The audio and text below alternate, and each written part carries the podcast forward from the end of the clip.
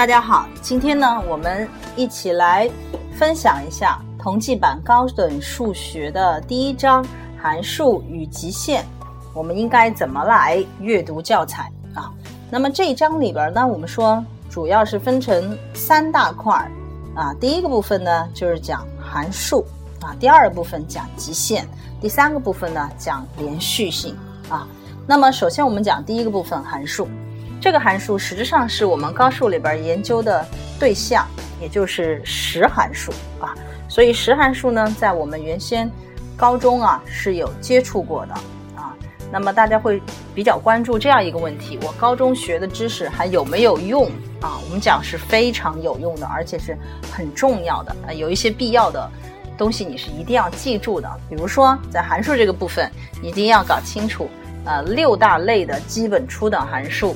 它们的图像，呃，性质是什么啊？哪六大类呢？啊，我说一下啊，一个呢是长值函数、幂函数、指数函数、对数函数、三角函数和反三角函数。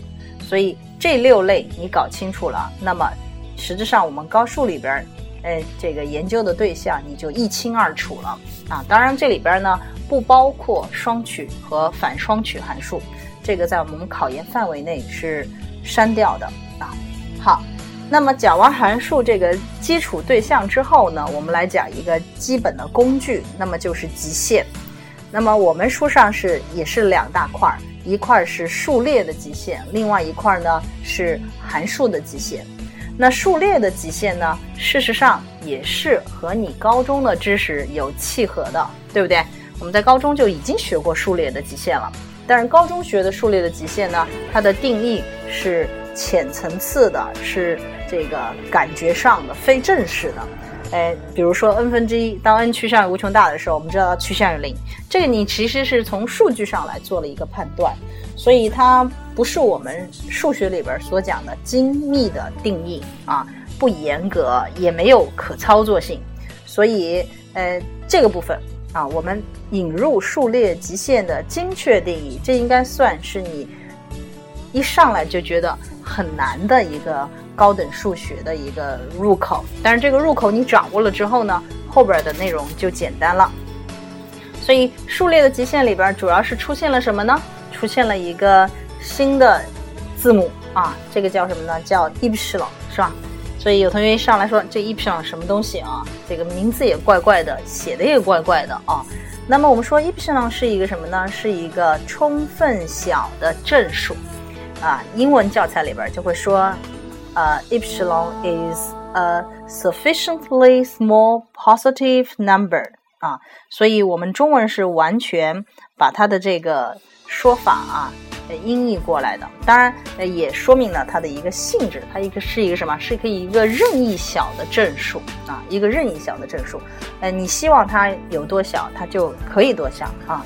呃，你要求它比谁小，它可以更小啊。所以这个你先把握它的这样 epsilon 的它一个重要的一个特征啊，然后你再利用 epsilon 这个特征呢，去看数列极限的精确定义。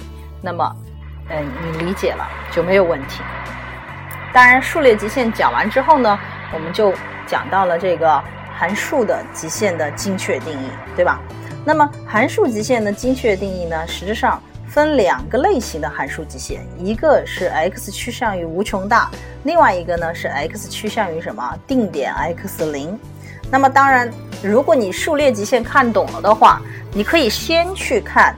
X 趋向于正无穷大的时候，f(x) 趋向于极限值 a 的精确定义。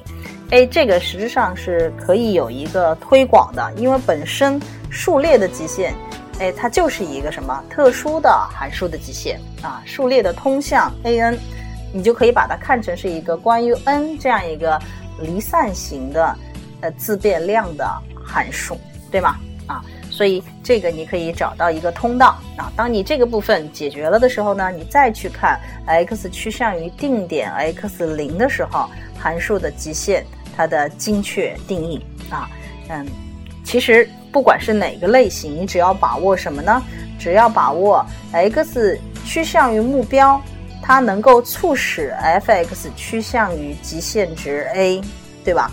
然后呢，我们正是因为 x 不断的和目标靠近，才促成了函数值 f(x) 和极限值它们之间的距离无限的小。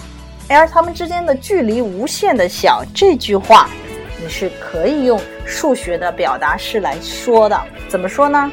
你可以说 f(x) 和极限值 a 的差的绝对值。小于任意小的正数，epsil 哎，你看 epsilon 就在这儿出现了啊，所以它用来描述呃两者之间的距离呢越来越小，任意的小，那这是非常好的。好，那这两个定义搞清楚了之后呢，我们看到第二节和第三节的第二个部分都讲了收敛的数列的性质，那么就是函数极限存在的一个性质，对不对？所以这个实质上是你把定义搞清楚了之后，哎，再来学习的一个部分。所以它里边各种性质的定理的证明啊，都需要用到这个极限的精确定义。所以我们说，哎，我们在大学里边学的精确定义是有用的，是吧？它是可操作的。比如说，它就可以用来证明这些性质。而你如果用这个中学的这个。嗯，面上的这种感觉上的定义，哎，你是做不到这一点的。所以这个就是大学数学的魅力啊！哎，你要你要体会，你要感受，而且我觉得你你可以尝试的去接受这样一个啊这样一个情况。呃，我觉得就是说一开始的时候啊要有兴趣，嗯，这是我强调的，就是你如果对这个事儿一点兴趣都没有，那么你是做不好的，对不对？所以。那么你怎么能引起兴趣呢？那是你自己发现了她的美，是吧？哎，你谈恋爱的时候，你觉得这姑娘不错，是吧？哎，你总是是从点滴、从细节上发现了她的美，然后你再去深挖，对不对？你再去不断的去了解啊。所以，呃，我希望大家能够和数学也谈一场恋爱啊。这应该是你们说很浪漫吗？嗯，有点有点剧的那感觉啊。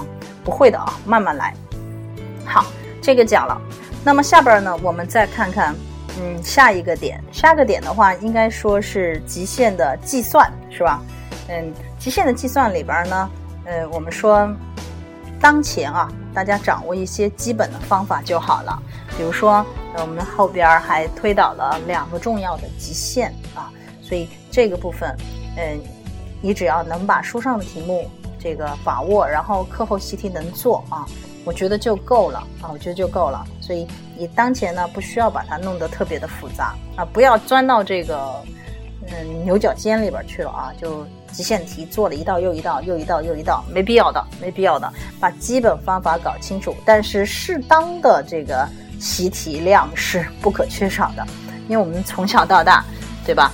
呃，学数学不讲题海战术，但是呢，还是怎么样啊？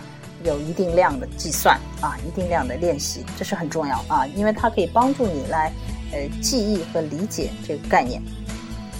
好，那么接下来我讲极限里面一个另外一个重要的概念就是谁呢？就是无穷小啊，无穷小量。所以无穷小量在第四节和这个第七节标题里边是明显的有的，是吧？所以呃，无穷小不但要掌握它的定义，另外一个方面呢，还要掌握它的这个。无穷小的比较啊，就是两个函数它都是无穷小量，那么，呃，谁，呃，趋向于零的速度更快一点？这个就是讲的无穷小的比较啊。所以这部分你好好去看，这个是考研的一个重点。好，下一个点的话，我们来讲连续啊，连续，连续的话，嗯，我们这是第一次用极限来定义。啊，用极限来定义一个概念，是吧？所以极限优点马上显现出来了。一方面它是一个工具，另外一方面呢，它还是一个途径啊。我们利用极限来定义了一个函数在一个点上的连续性，是吧？呃，这部分不难的啊。那连续的话，一共两种定义方式，呃，把它记住背牢啊。然后另外一个方面呢，就是不连续，不连续就是有间断点，那间断点的分类搞清楚就可以了。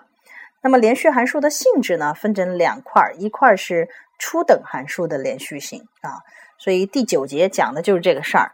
那么初等函数其实蛮简单的啊，在它的定义域区间上啊，我们说它的这个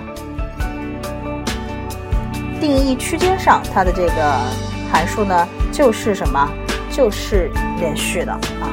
那么另外一个方面呢，就是 B 区间上连续函数的性质。B 区间上连续函数呢有四个性质啊，或者我们说有四个有，是有界、有最值、有零点、有界值。这四个定理啊，我们说，嗯，前面三个啊有零点、有最值、有有界，是吧？这三个是不需要你证明的，考研也不需要证明，本来教材上也没有证明的，所以你需要理解，就是为什么是这样子，条件是什么。然后这个结果是什么？哎，这个搞清楚。另外一个方面呢，介质定理是零点定理推出来的，所以这个它这个推导过程你搞清楚。那么我们说，嗯，还有一个部分大家看到了，有个打星号的是吧？一致连续性，这个部分是考研不考的，你就可以不看了啊，你就可以不看了。所以 B 区间连续函数性质，你目前你就。能够背下来，把它记牢就可以了，因为它不会在这儿用啊，在考研里边呢，它是要结合第二章，呃，微分中值定理，它的里边证明题啊来用上来的啊，但是不是说不重要啊？我的意思是说，在你初级阶段的话，你就记住这个条件、结论，然后一些简单的应用就够了啊。那么我们今天呢，哎，第一章啊，我给大家串讲了一下，哎，你可以对着这个目录啊。去去听一下我这个说法，然后，嗯，按照这个手边的考纲啊，有一个纲是吧？嗯，考纲去把它怎么样啊？再再看一下，嗯嗯，可能第一章看起来会会比较慢啊，因为有同学不适应啊。但是我想，这个东西只能慢慢来啊，嗯，但是要坚持，每天啊，今天看两页四页，然后后天再看十页，对吧？慢慢来。这个过程是无法替代的，就是你看书的过程，没有人可以帮你的忙。就像谈恋爱，你也不可能找别人来帮忙，对吧？嗯，你一定要怎么样呢？要要要要深入进去，要要要耐下性子啊，要给自己这样一个信心啊，去把这个七十页啊，我们总共第一章七十页，对吧？来把这部分看懂。看你前面速度慢，但你后边速度可以快起来，所以不要担心。就讲这么多吧。